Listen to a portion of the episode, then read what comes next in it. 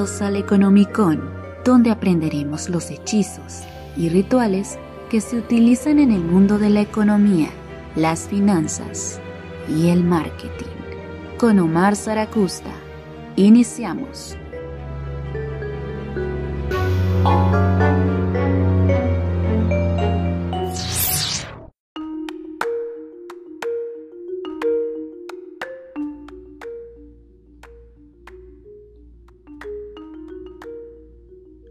Sí, bueno. Sí. ¿Eh? ¿Segunda? ¿Hoy? ¿Ya? No. ¿Que me, habían, ¿Que me habían avisado? No, a mí no.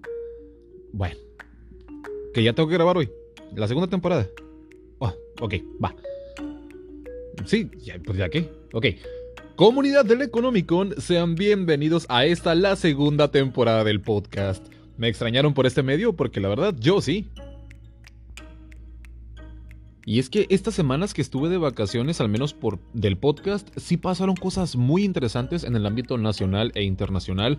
Ya las iremos desmenuzando poco a poco en la sección de, noticias. Obviamente no estuve alejado del todo porque también estuve subiendo material a las redes sociales del Economicon. Si no, si no se han unido a la comunidad, los invito a que se unan en Instagram como el-economicon y en Facebook como el Economicon. Soy Omar Zaracusta y les doy la bienvenida a esta la segunda temporada del podcast. Comenzamos. Y bueno comunidad, como pudieron haber notado, pues el Economicon estrenó Opening, la verdad... Eh, muchísimas gracias a Miguel Rábago por la edición de, de este material y a la voz de Lisbeth Ponce, quienes fueron los artífices de este nuevo intro. La verdad, muchísimas gracias y honor a quien honor merece. Comunidad. Hay varios indicadores que se les conoce como indicadores económicos. Estos marcan la pauta de si la economía de un país va bien, va mejor o se quedó estancada igual. Uno de estos indicadores es la actividad automotriz, la industria del automóvil. Y tú te estarás preguntando, pero Marcela, justa, ¿cómo que hacer un carro va a medir si la economía está bien o está mal? Vamos por partes como siempre, comunidad. Muy bien, les pido que volteen a ver su vehículo o que imaginen su carro. Como pueden notar, su carro está compuesto de cientos de partes. Ya que estoy hablando de entre tubos, mangueras, botones, los cinturones de seguridad, plásticos, todo eso son hechos por otras empresas. Los fabricantes, ya sean Chevrolet, Nissan, Honda, el que ustedes me digan, se encargan más de hacer los motores, las transmisiones algunos componentes también, pero también la carrocería. Gran parte de un vehículo depende de otras empresas que le prestan servicio a las armadoras. Entonces, estamos hablando que un solo carro da empleo a muchas más personas de las que creemos, ya que estos proveedores tienen que contratar personal para hacer, digamos, los cinturones de seguridad para Toyota, eh, las bolsas de aire para Kia. Entonces la industria del automóvil representa muchísimos empleos y cientos de millones de dólares. Por eso, la actividad automotriz representa un indicador importante para el nivel económico de un país. Habiendo entendido este dato, ahora sí podemos pasar al tema de esta semana. A ver comunidad, les voy a pedir que también imaginen algo. Piensen en las tres mejores y más confiables marcas de vehículos en el mundo. Ustedes piensen. Les puedo apostar con toda seguridad que una de esas marcas que ustedes pensaron fue Toyota. Y la verdad tendrían razón. Y es que la calidad de este fabricante es legendaria. Se ha ganado a pulso esa reputación. Su portafolio de productos presentan la gama de vehículos más confiables, seguros y económicos en el tema de gasolina. Solo hay que ver cualquier listado, que sea serio obviamente, de la prensa especializada para confirmar esto. Y es que como les comenté, esta fama se la ha ganado a pulso la compañía fundada por Kiichiro Toyoda, ya que la calidad y la excelencia ha sido parte de la filosofía de esta empresa. Pero, estamos en el 28 de agosto del 2009. Acaba de ocurrir un terrible accidente en la autopista de San Diego en los Estados Unidos. El auto en cuestión es un Lexus que es la marca de lujo de este fabricante japonés Toyota. Y este accidente amenazó el dominio y la reputación de esta compañía. Este Via Crucis comienza con una horrorosa llamada al 911 de un pasajero a bordo de un Lexus E350. Entre gritos y llanto, el pasajero le comenta a la operadora que el acelerador de su carro se ha atascado. Además, comenta que él va conduciendo el vehículo con tres miembros de su familia a bordo atrapados con él. Este conductor explica que mientras conducía, el acelerador se atoró bajo sus pies e inmediatamente su vehículo comenzó a acelerar sin control. Momentos después, el Lexus choca con otro carro de la autopista. Derivado de este impacto, el Lexus E350 gira varias veces y explota dramáticamente.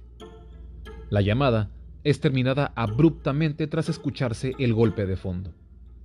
Todos los pasajeros murieron en esta tragedia. Los altos mandos de la compañía japonesa esperan que solo sea un incidente aislado, y bajo esta premisa responden con un enfoque muy conservador. Pero esa manera de ver el problema sería el equivocado, ya que la empresa comenzó a retirar sus vehículos de las calles cuando la cantidad de accidentes alcanzó una suma importante. El hermetismo que mantuvo Toyota tras acusaciones de que algo estaba mal en el diseño de sus productos no fue bien visto por la ciudadanía en general, y los medios de comunicación criticaron duramente esta actividad de los representantes de Toyota y se cuestionaban sobre si Toyota podría recuperarse de este duro golpe. Y es que parece ilógico para nosotros que en la misma oración se diga Toyota, mal diseño de productos, accidentes y muertes. ¿Quién lo pensaría? Pero ¿cómo llegamos a este punto?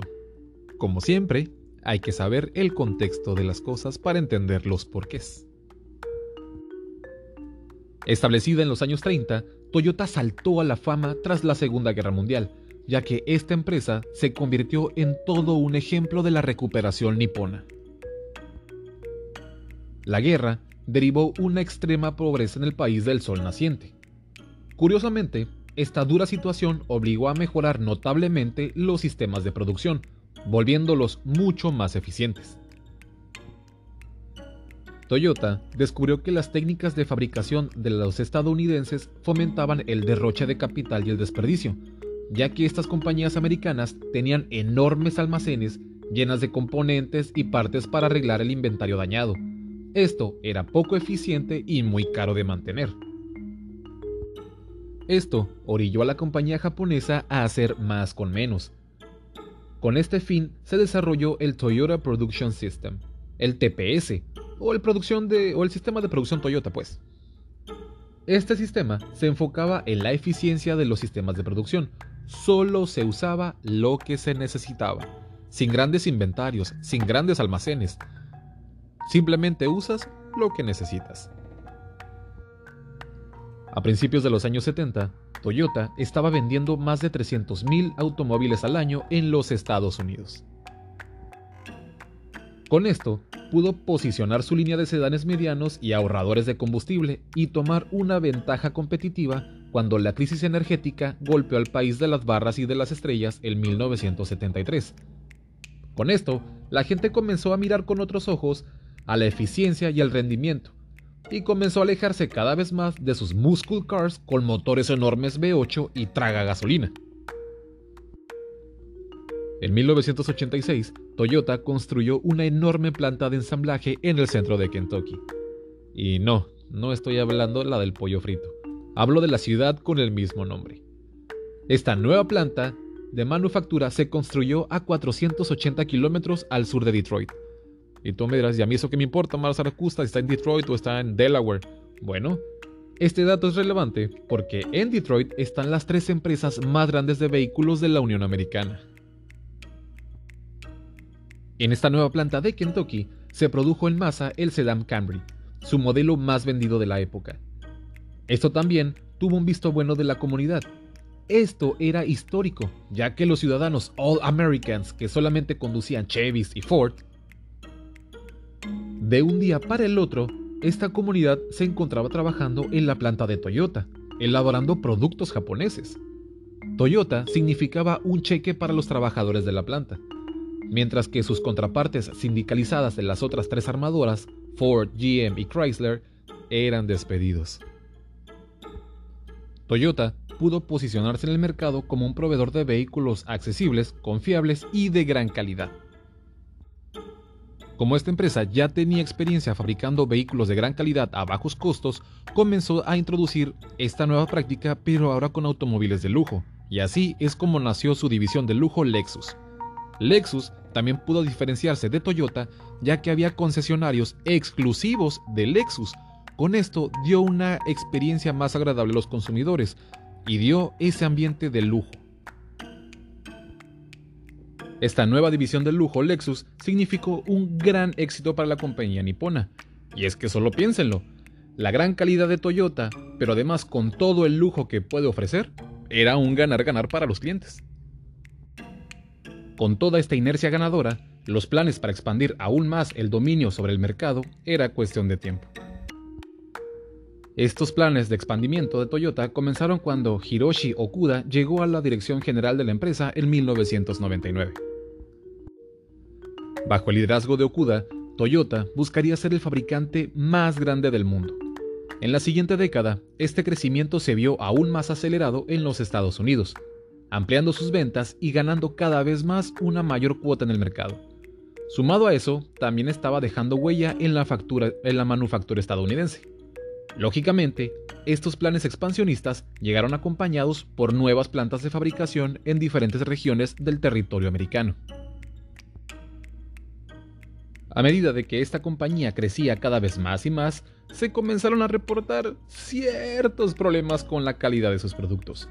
Durante varios años, las agencias gubernamentales y Toyota negociaron grandes listados de cuestiones ligadas a la seguridad.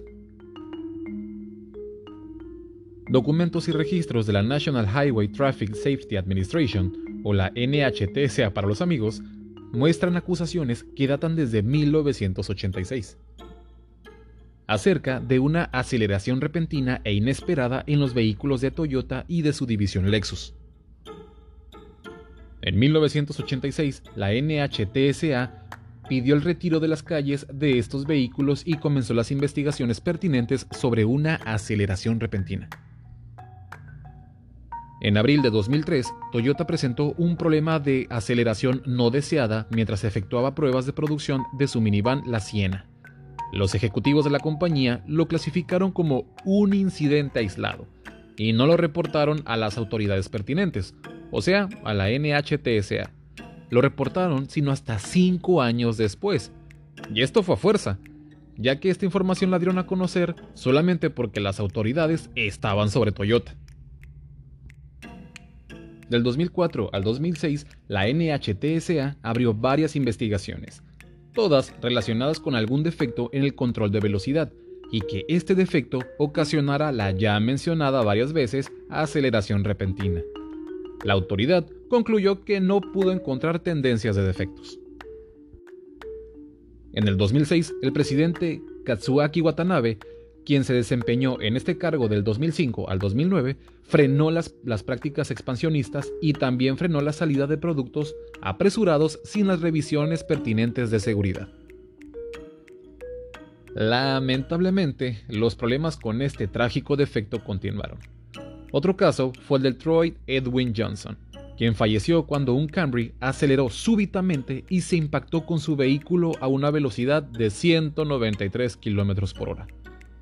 Toyota y la familia Johnson arreglaron sus acuerdos fuera de la corte por una cantidad de dinero que no fue revelada. Entre el 2006 y el 2009, nuevamente la NHTSA abrió varias investigaciones por la aceleración repentina y no deseada en la gama de vehículos Toyota. Bajo varias acusaciones por parte de los clientes de esta compañía, la agencia de gobierno solicitó el retiro de varios de sus productos. En abril de 2009, la NHTSA recibió una nueva orden para abrir una investigación. Ahora era bajo el control de aceleradores de los Lexus ES. Este sería el antecedente del accidente que les comenté al inicio del episodio. con tanta presión sobre Toyota, Watanabe fue retirado de su cargo y Akio Toyoda, nieto del fundador, se convirtió en el presidente en el 2009. En conferencia de prensa, Toyoda reconoció públicamente que se habían cometido varios errores en la última década y también dijo, y cito, una oferta total para convertirse en el fabricante de vehículos más grande del mundo, alejándose de su valor esencial, enfocarse en el cliente. Pero la lluvia de problemas no cesarían para la empresa japonesa, ya que también, en el 2009, Toyota perdió cerca de 4.900 millones de dólares. Eran las primeras pérdidas para esta empresa en 59 años. También los ejecutivos de la compañía se enfrentaron a los mismos problemas que enfrentaban otros fabricantes, como aumento en el precio de las gasolinas, una crisis económica global y que los consumidores pues no querían gastar tanto dinero, preferían guardarlo. Con todo esto, también Toyota se vio obligado a retirar sus vehículos del mercado. El primero sucedió el 29 de septiembre de, de 2009, solamente un mes después del accidente de la autopista de San Diego. Toyota solicitó el retiro de 3.8 millones de vehículos en los Estados Unidos. Pero ¿cuál sería, digamos que el detonante para retirar tanta cantidad de vehículos? Pues bueno, Toyota argumentó que era por problemas en un tapete. Así como lo oyen. Que este tapete era potencialmente peligroso ya que podía atorar el, el acelerador y ocasionar esta ya tan mencionada aceleración repentina. Los modelos que se mandaron retirar de las calles fueron los modelos 2004 al 2010. Los ejecutivos de Toyota se volvieron a mostrar un poquito inflexibles, ya que para ellos la causa de los accidentes no era el diseño de sus vehículos. Oye, somos Toyota, ¿qué te pasa? Ellos argumentaban que el problema eran los conductores que no sabían manejar su vehículo, porque es, lo más lógico del mundo. No, no, no. El que causa el atoramiento de mi acelerador eres tú quien no sabe manejar mi precioso carro. Claro, eso suena lógico. Para el 25 de noviembre del 2010, Toyota anunció unas nuevas medidas para evitar los accidentes con estos aceleradores que se atascaron. ¿Y cuál fue? El rediseño del tapete. Pues seguimos con el tema del tapete. Pero así es, rediseñaron los tapetes, reconfiguraron el sistema de aceleración y, y le instalaron también frenos de mano a sus vehículos.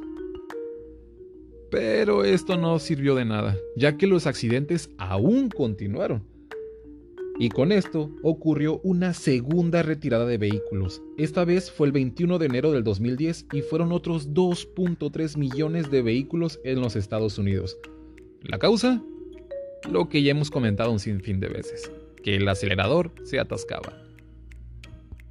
Los ejecutivos estaban vueltos locos, ya que decían, oye, ¿cómo que el acelerador se volvió a atascar si ya rediseñó los tapetes? Pero sí, continuó atascándose y los problemas continuaron. Tan solo cinco días después de esta segunda ola de retiradas, llegó otra ola de retiros. Con tanto escándalo, Toyota suspendió la venta en los Estados Unidos y Canadá de ocho de sus modelos más populares, incluyendo el Camry y el Corolla. La tercera ola de retiradas de vehículos fue por una cantidad de 1.1 millones de vehículos, que podrían experimentar lo que ya hemos comentado. El 29 de enero del 2010, Toyota anunció la retirada de hasta 1.8 millones de vehículos también en Europa. Esto era un escándalo. Para el 1 de febrero del 2010, Toyota había desarrollado un sistema, el cual llamó el espaciador, y supuestamente con este kit se habría arreglado por fin el dolor de cabeza del acelerador. Este kit se enviaría a todos los concesionarios Toyota para que los clientes pudieran ir a arreglar el problema. También Toyota había comentado que había revisado el diseño del pedal a gasolina junto con su proveedor de partes CTS Corp para este punto, los clientes de Toyota no sabían qué hacer, estaban en la incertidumbre total, ya que, ¿qué debías hacer? Ir al concesionario para que arreglaran tu pedal, pero en ese trayecto el pedal podía, podía atorarse y podías matarte o matar a alguien más. Este fue un punto crucial también para los clientes y la marca. Para el 5 de febrero del 2010, Akio Toyoda se disculpó públicamente. Él dijo, y cito, Me disculpo desde el fondo de mi corazón por todas las preocupaciones que hemos causado a tantos clientes. Ya para este punto, los altos mandos de Toyota fueron llamados a declarar en Washington, D.C., ante el Congreso de los Estados Unidos. Aquí lo único que se comentó fue que la compañía estaba buscando de forma enérgica algún desperfecto electrónico que ocasionara esta repentina aceleración de los vehículos. Ante el Congreso de los Estados Unidos, Toyota volvió a disculparse públicamente ante sus clientes y con las autoridades pertinentes. Las consecuencias de este pequeñito problema de aceleración de parte de Toyota significó graves consecuencias tanto económicas, pero principalmente en la percepción de confianza y seguridad que tenían sus clientes y el público en general sobre esta marca. En abril del 2010, Toyota fue multada por 16.4 millones de dólares. En diciembre del mismo año, fue nuevamente multado, pero ahora por 32.4 millones de dólares. Por si fuera poco, la compañía también enfrentó 130 demandas colectivas de parte de los clientes y usuarios de la marca. Y es que para este punto, ¿qué hacer? Si indemnizabas fuera de los tribunales a 130 personas, era muchísimo que perder, pero también si ibas a los tribunales, ahí también tenías mucho que perder.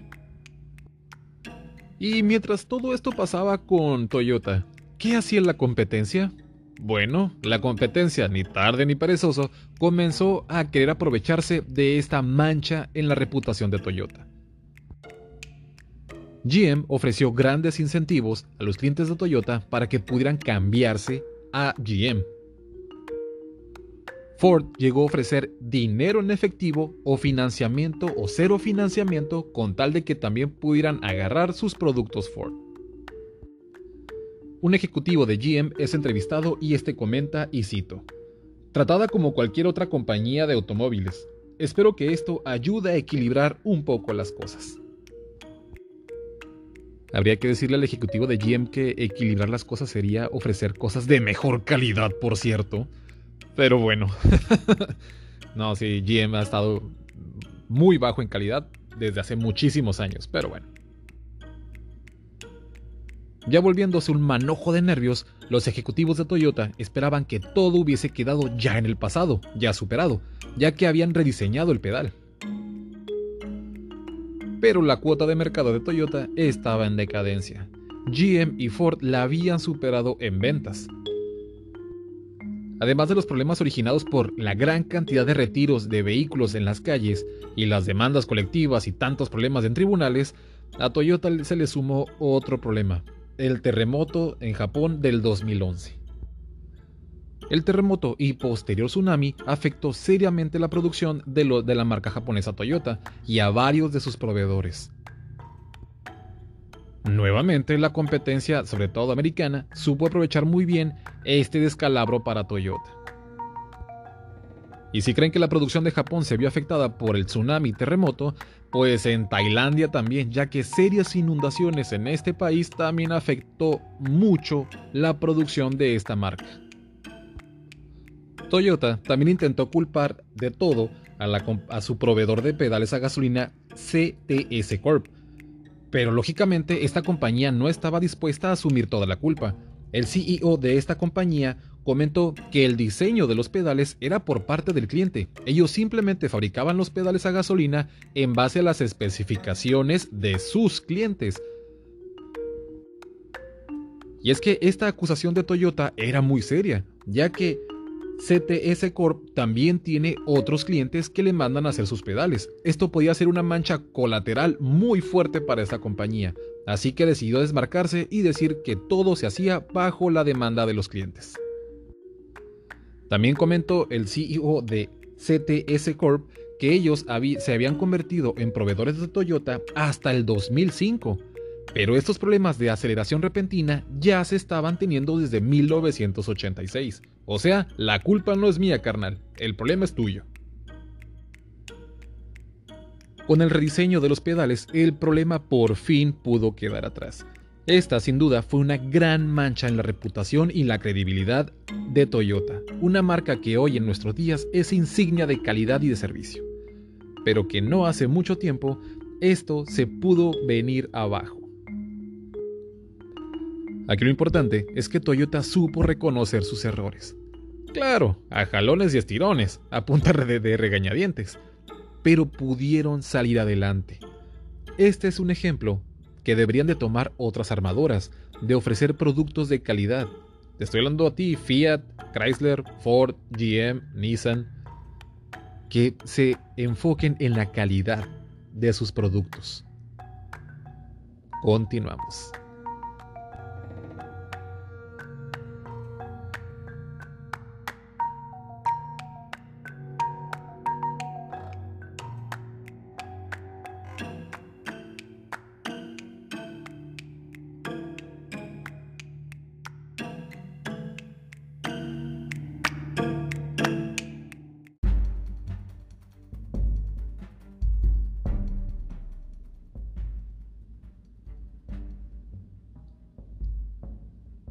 Estas son las noticias en el Economicon.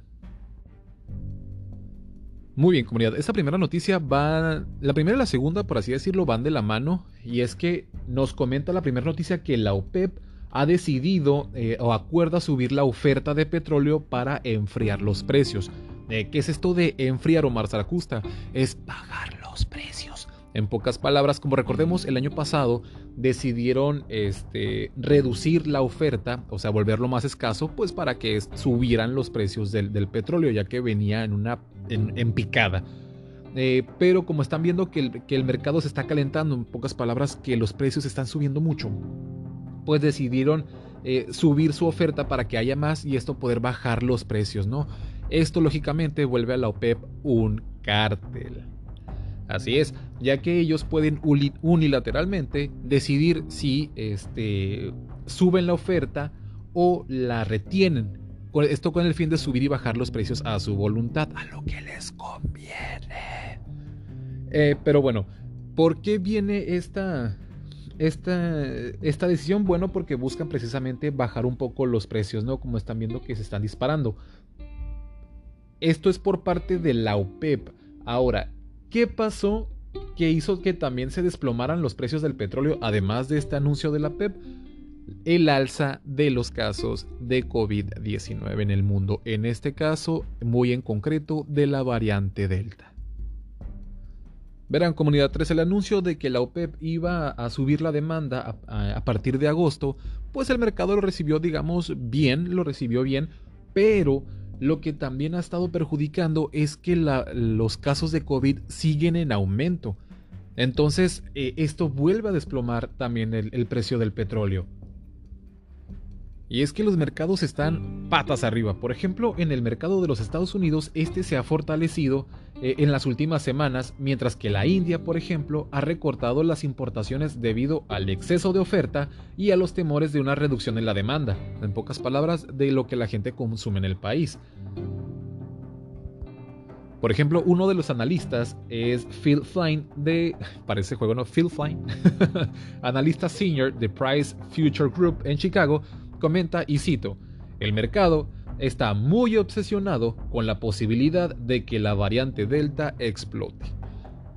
En mi caso comunidad voy a seguir muy de cerca todos estos datos de la OPEP y de pues, los casos de la variante Delta que sí se está volviendo ya un dolor de cabeza para los gobiernos nuevamente. Y eh, también les pido que estén muy eh, revisando constantemente el precio de los combustibles, ya que eh, esto tiene que afectar también la producción Vamos a ver si también el mercado mexicano cómo reacciona, si, si va a salir a consumir o va a detener su, consumo en el ámbito de las gasolinas. Esto va, a golpear directamente en ese sector. Ojalá que sea para, para menos, ¿no?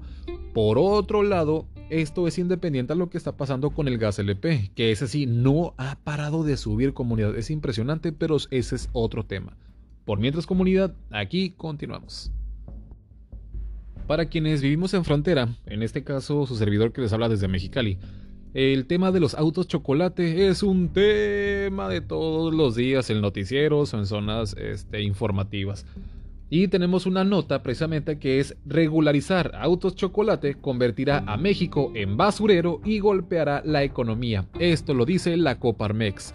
Sí, pues son los dueños, pero bueno. Nota nos comenta así, la autoridad debe ser la primera en respetar la ley y no regularizar los vehículos que se encuentran en calidad de contrabando, dijo la Confederación Patronal de la República Mexicana.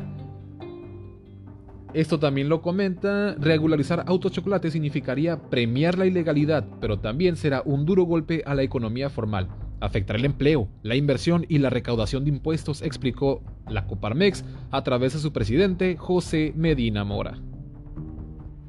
Como les expliqué al principio de este episodio, la actividad automotriz es un indicador muy importante para, para ver cómo está la economía de una región. Eh, seamos honestos, hace ya varios años que se...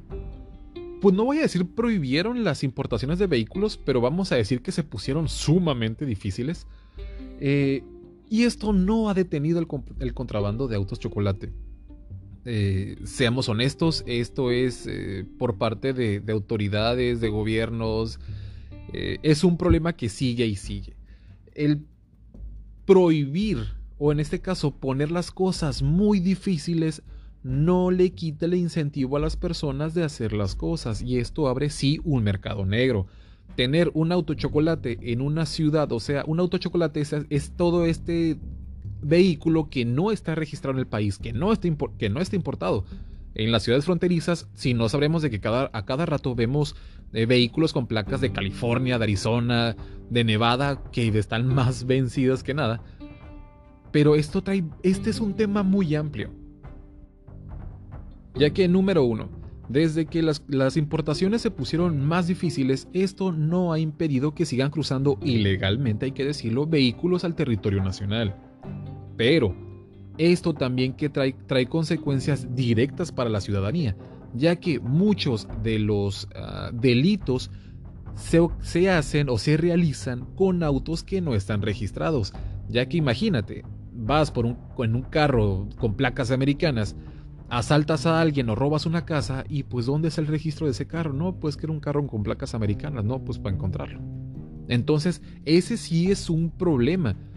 Mexicali o cualquier ciudad no es que se vuelva un basurero. Ellos van a tratar, la Coparmex va a tratar de llevar todo, y a eso quiero llegar comunidad, va a llevarlo al extremo. Siempre fíjense muy bien cuando escuchen a alguien eh, en un discurso o que plantea algo, algún tema, vean, fíjense muy bien si lo lleva a los extremos. Si lo lleva a los extremos, significa que nada más quiere que se escuche su voz y hasta ahí. ¿Qué quiero decir con esto? La Coparmex está diciendo como que ah, va a ser un basurero nuestra ciudad de vehículos y este golpeará la economía, no se van a recaudar impuestos y, la la la, no, lo, lo hace ver muy fatalista. Pero siempre fíjense del otro lado y es México sigue siendo un país con más de 50 millones de pobres. México tiene una población de 120 130 millones. En pocas palabras, mucha gente de nuestra población es pobre. Tan solo fíjense en su ciudad. No todos tienen casa de, de lujo, de residencial. El que tenga para comprar un auto de agencia o de concesionario lo va a hacer. Las personas que no pueden comprar un auto de agencia porque los intereses son muy altos o porque las mensualidades no les acomodan, van a buscar por otros, por otros lados tener un vehículo y lamentablemente lo encuentran en el mercado negro, en el mercado de los carros chocolate. Regularizar esos vehículos, claro que ayuda también a la economía, ayuda a la seguridad y ayuda a la recaudación de impuestos. ¿Por qué? Porque son vehículos que van a pagar placas, seguros, entonces las compañías de seguros ahí también van a ganar.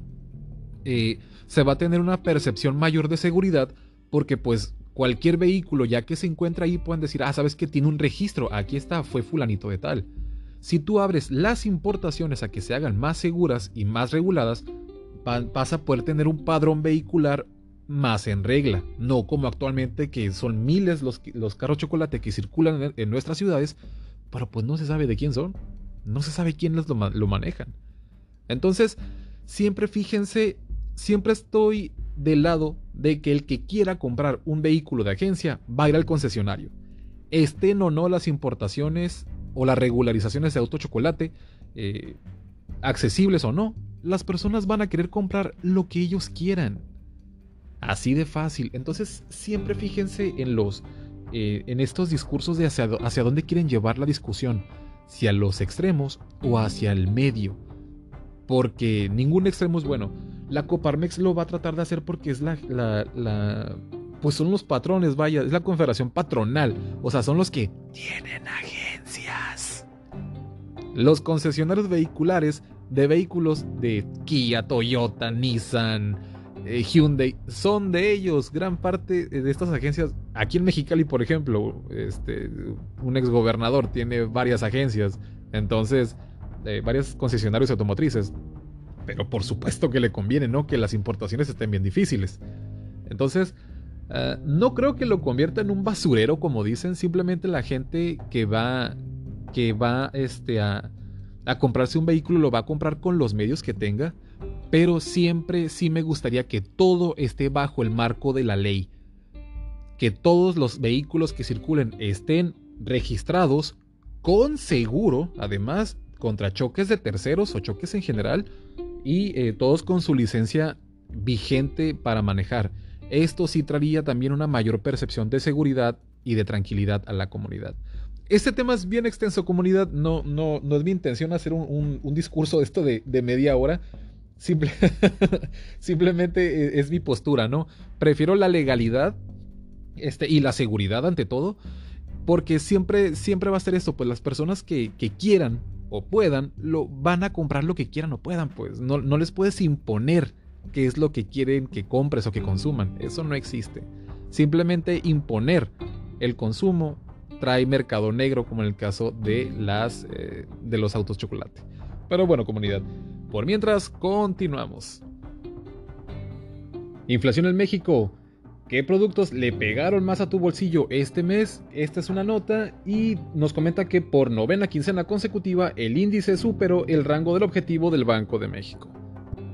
Y bueno comunidad, la inflación en nuestro país no ha parado de subir, de hecho ha estado fuera de los parámetros de Banco de México. Y es que el INEGI informó que eh, la inflación se ubicó en 5.75% anual en la primera quincena de julio. Ya con esto van nueve quincenas consecutivas o cuatro meses y medio, en pocas palabras, en las cuales la inflación se ha quedado fuera del objetivo del Banco de México, que es del 3%. Ahora bien, ¿cuáles fueron los productos cuyo aumento de precios influyó más en la inflación? Pues de acuerdo con el INEGI, el mayor culpable fue el transporte aéreo que obtuvo una variación anual del 56.43%. Y es que este dato sí lo puedo confirmar, ya que hace unos días revisé en una, aerolínea un vuelo que me marcaba en 800 pesos el boleto. Dije, ah, pues qué barato, ¿no? Y resulta que el TUA, el impuesto eh, que, que, te manejan, era casi de 2 mil pesos. Por ejemplo, entonces al final el boleto costaba 800 pesos, pero con todos los impuestos y recargos y cuotas y eso, el boleto casi salía en 4 mil pesos por persona. Entonces, esa fue una variación bien extrema. Y eso lo vi, creo que la semana pasada lo vi. Sí, la semana pasada. Este. Y además, antes te daban la, maleta carry-on, ¿no? Esta, que, esta maleta pequeña que podías llevar contigo, pues esa ya te la quitaron. Ahora, si quieres llevar cualquier tipo de maleta, también tienes que pagar. Entonces, ahí sí este, se, puso, se puso bastante fuerte eh, los precios en, en las aerolíneas también. Como era de esperarse, también los combustibles pues no se quedaron atrás, porque el precio del gas LP, el gas doméstico, el que ya les había comentado hace un ratito, pues tuvo un aumento anual del 34.64%, mientras que la gasolina premium fue del 16.48%. Otros productos que también sufrieron fuertes aumentos fue el precio de la carne de cerdo eh, y el camarón, cosa que la carne de cerdo normalmente es un poco más barata, pero sí también tuvo esta, esta variación de precio. Ahora, pues siempre van a, van a escuchar cuando se habla de inflación, ¿no? Sobre la variación anual. ¿Esto qué quiere decir? Que simplemente se están comparando los precios de los productos y servicios con los que eran un año atrás. Por ejemplo, ah, la variación anual de tal producto es de que si en junio se, se revisa, en junio de 2021 se revisó el precio, van a ir a su archivo y van a revisar en cuánto estaba este mismo producto en junio, pero de 2020. Entonces van a decir, ah, de acuerdo a esta variación, hubo, de acuerdo a este periodo de tiempo, hubo una variación en el precio de tal por ciento. Eh, no se lo ocupen comunidad que viene un video en, los cuales voy a explicar la, inflación para que se entienda un poquito mejor, para que estén al pendiente de las redes sociales. Ahora bien comunidad, si se han fijado eh, en sus hogares o en el, en el, gasto de sus hogares, se habrán dado cuenta que el gas, el gas LP no ha parado de subir, está carísimo incluso hace unos días salió el presidente del país, Andrés Manuel López Obrador, a hablar sobre que iba a hablar sobre el gas del bienestar, ¿no? Para, para este, amortiguar un, un poco el precio. Aquí, este, en el discurso, se acusó a cinco compañías que distribuyen el gas LP en nuestro país que supuestamente estaban cometiendo abusos en el precio. Esto es lo que dijo el mandatario de manera este, oficial, por así decirlo, en su conferencia mañanera. Eh, pero en realidad, ¿qué está pasando con el gas y por qué está tan caro? Si son estas cinco empresas que manejan prácticamente el, oligopolio en nuestro país o qué es lo que está pasando. Vamos a ir por partes, comunidad. Verán, comunidad, el precio del Mont Bellevue es la referencia internacional para la venta de gas LP. Este ha aumentado de manera acelerada desde principios de, los primeros meses del año.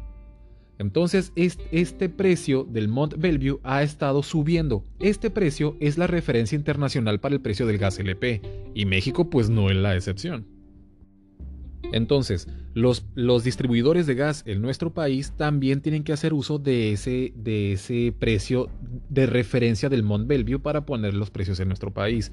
Entonces, eh, no es que estén manejando solamente ellos el precio, pues, sino que si a ellos les aumenta el precio de referencia, lógicamente ellos también tienen que subir el precio aquí. El discurso del mandatario eh, lo quiero hacer lo más eh, sin sesgo posible, comunidad. Lo, que, lo que quiero dar a entender es que no es enteramente la culpa de estos distribuidores que lo hayan hecho a la mala, por así decirlo sino que el precio de referencia del gas sí ha estado subiendo constantemente. Ahora, este aumento internacional se debe a factores internacionales, que a fin y al cabo sí eh, golpean la economía mexicana. La nota también continúa y cito. Siempre que quieras poner una solución local para, para un problema global, te vas a quedar corto. Nadie puede controlar el precio del gas, del gas, ni los Estados Unidos ni Argentina, que tienen grandes yacimientos de gas LP, ellos no tienen eh, precios diferentes a la referencia internacional, que es lo que está subiendo, dice un analista que no puede ser citado por motivos comerciales. Entonces bien comunidad, la nota nos indica, número uno, que Estados Unidos tuvo que frenar su producción de gas, de gas eh, LP por cuestiones de la pandemia y también que el continente asiático está teniendo mucha demanda por cuestiones industriales de este mismo hidrocarburo. Y en este último punto, China juega un papel muy importante. El país asiático que logró revertir más rápidamente los efectos económicos de la pandemia aumentó de manera significativa su demanda de gas LP para el consumo de sus plantas petroquímicas a niveles incluso más altos a los registrados antes de la emergencia sanitaria. Ahora bien, para finalizar esta nota, en México el 70% del gas LP que consume nuestro país es importado. Y adivinen de dónde, de los Estados Unidos. Entonces, si Estados Unidos tiene problemas de producción, pues obviamente nos va a afectar a nosotros. Entonces, este tema del gas LP que no para de subir, sí es un tema mucho más complejo que solamente decir que cinco empresas mexicanas son las culpables de todo este incremento. Eh, va un poquito más allá, como les digo, tengan mucho cuidado con los, los extremos, ¿no? Al final, no le crean a nadie, no me crean a mí. Pero bueno, con esto con, eh, con comunidad podemos continuar. Con esto llegamos al final de este episodio del Economicon. Muchas gracias por haberse conectado. Recuerden unirse a la comunidad en Instagram como el-economicon y Facebook como el Economicon. Soy Omar Zaracusta y nos escuchamos la próxima semana. Bye.